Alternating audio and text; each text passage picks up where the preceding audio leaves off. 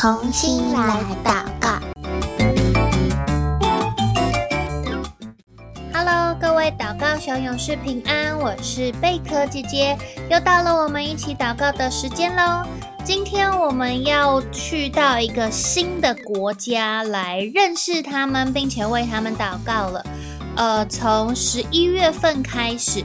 我们陆续为了几个国家，他们可能是面临极端气候，或者是面临战争、天灾、饥荒等等的各种苦难，呃的国家来祷告。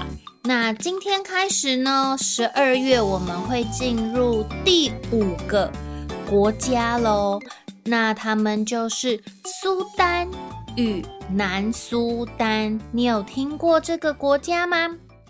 苏丹与南苏丹有超过四十年的两场南北内战，两个苏丹是充满了血腥的战场。南苏丹常年都在难民榜单上，会看见很多的难民是从南苏丹来的。在今年二零二三年，苏丹的两大军阀也爆发了冲突，所以呢，让南苏丹跟苏丹他们的状况是越来越棘手，越来越雪上加霜的。那苏丹与南苏丹他们到底发生什么事情呢？我们可以怎么来为他们祷告？今天的内容是在宣教日影二零二三年十二月三号的内容。那手边有宣教日影的小朋友，可以帮我找到十二月三号。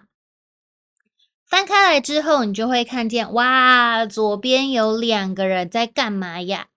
在摔跤的样子，对不对？嗯，而且他们长得也跟我们不太一样，跟我们。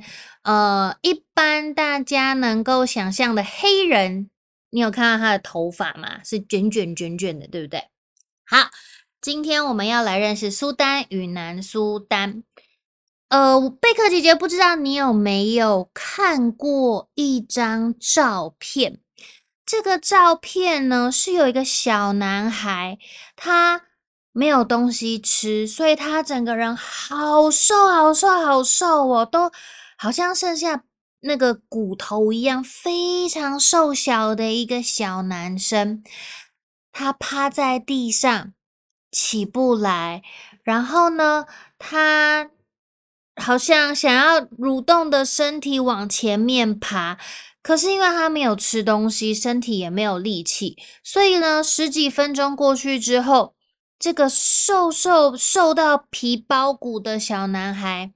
还是在原地挣扎。那在照片里面呢，靠前面的是这个饿到皮包骨的小男孩，在他的后面有一只秃鹰，在他的后面看着他，因为那个秃秃鹰在虎视眈眈的，他在等，因为这他觉得这个小男孩没有吃东西，这么瘦，而且他已经完全没有力气。应该快要死掉了，所以这只秃鹰就在后面等，等这个小男孩死掉。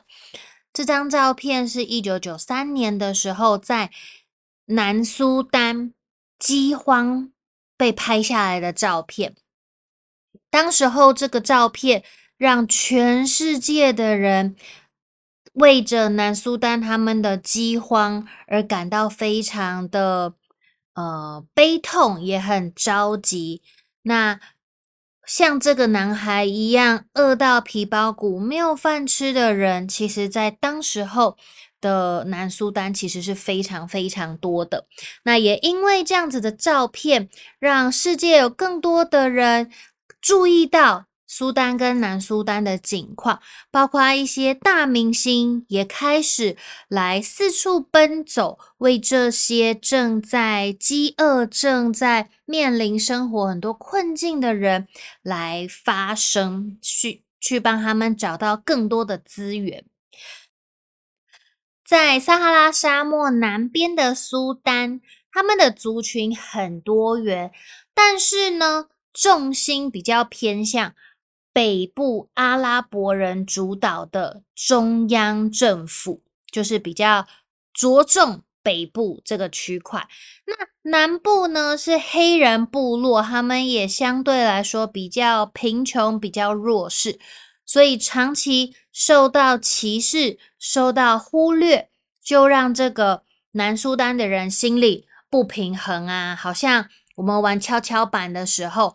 这个有一边一直是翘起来，一边一直是沉下去的，那这边大家就会觉得，哎，很不平衡。为什么我们都被忽略，我们都被歧视，都只有北部的人才有被看重？所以这种情绪久了之后，就造成影响了南苏丹独立运动的这个导火线，就开始有了这个念头。那在苏丹的。南北他们的差别不是只有种族哦，他们的文化、经济，甚至是他们的信仰都不一样。因为他们有呃比较是伊斯兰教的，他们也有是相信耶稣是基督教的。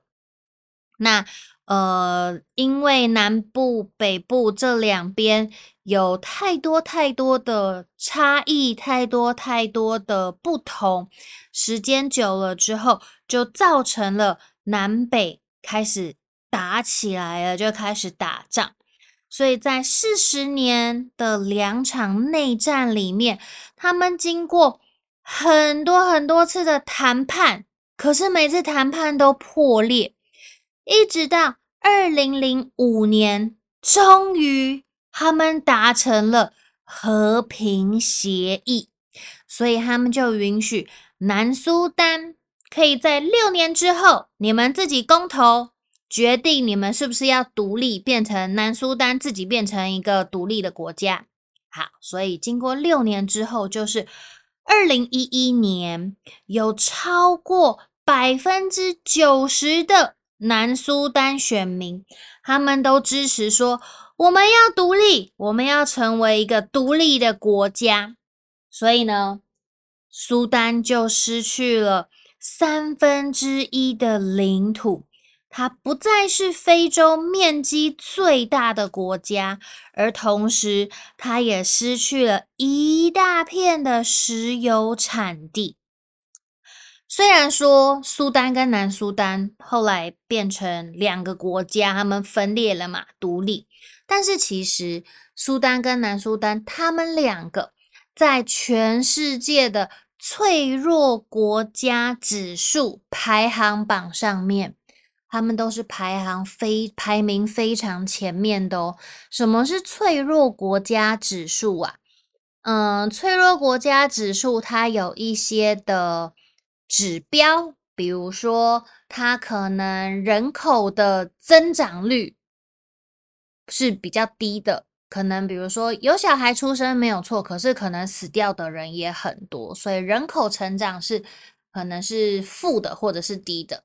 然后呢，会有很多呃人口的流离失所，没有地方住，还有难民的问题，甚至是族群人跟人之间的暴力行为呀。然后经济的发展呐、政府有没有办法照顾他自己的国民？还有在这个国家里面，有多少人是生活在贫穷当中的？然后他能不能提供这个国家里面的国民，呃，可以获得比如说医疗的照顾啦，有没有教育的照顾啦？然后卫生。机构他们能够提供人民什么样的服务等等，他们列了很多很多的指标，然后每个指标就会给你分数。所以呢，这个这个指标如果分数越高，就代表它是越脆弱的，它没有办法好好的来照顾、来保护这个国家里面的百姓。那今天的苏丹跟南苏丹呢？南苏丹就是排行第四名，在二零二一年的时候，然后苏丹是排行第八名，所以他们都在前十名，都是非常的脆弱、非常的呃需要帮助的国家。刚刚贝壳姐姐在预备这个内容的时候，我就看了一下这个二零二一年脆弱国家指数的排行榜，你知道吗？前面我刚刚说南苏丹第四名，对不对？前四名都是我们最近在祷告的国家耶，因为第一名是也门，是我们十一月的时候呃开始祷告的第一个国家。然后呢，再来第二个就是索马利亚，我们也有为他祷告，对不对？然后还有叙利亚，这是第三名，是叙利亚。第四名呢，就是。南苏丹就是我们今天认识的国家，那苏丹排行在第八名。当然，有没有相对来说不是那么脆弱的、很坚强的国家？当然有啊，有分数很低的国家，比如说像是芬兰啊、挪威、冰岛、纽西兰、加拿大等等这些国家，哈，相对来说，它能够提供人民有比较完善的生活，然后照顾他的百姓，在生活在这边也会相对起来安稳很多，所以。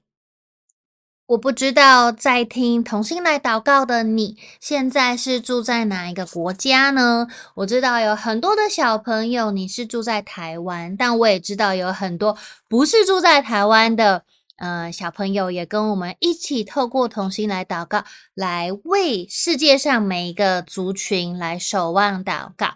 所以我们要为着我们现在。能够有安稳的生活，能够一起祷告，能够一起敬拜神，向上帝献上感恩哦。那我们也要来为这个苏丹以及南苏丹，不论他们是在饥荒当中，或者在贫穷的当中，或者在各种不平等的对待当中，都能够，嗯、有机会能够认识神，也保守他们在不是。这么安稳的环境中，他们仍然可以得到平安，每一天的生活他都能够平安的度过。所以接下来我们就要一起来为苏丹跟南苏丹来祷告。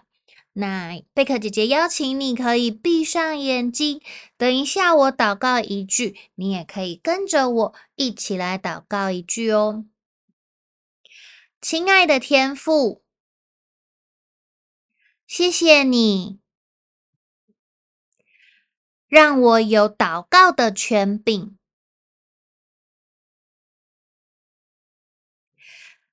求主耶稣的宝血医治那些在苏丹与南苏丹的对立中。所受到的伤害，使他们能够和睦同居，相互扶持，拥有和平与安乐的生活。